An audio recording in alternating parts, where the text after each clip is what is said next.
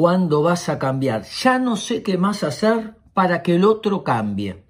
Presionamos, sermoneamos, insistimos, le pedimos, le rogamos, le reiteramos. Todos intentos fallidos que lo único que hacen es perpetuar la resistencia al cambio. Quiero que cambie el otro. La casa es el cambio, pero para entrar al cambio, la puerta de entrada se llama aceptación. Cuando yo acepto al otro, le estoy abriendo la puerta a que el otro cambie por motivación interna.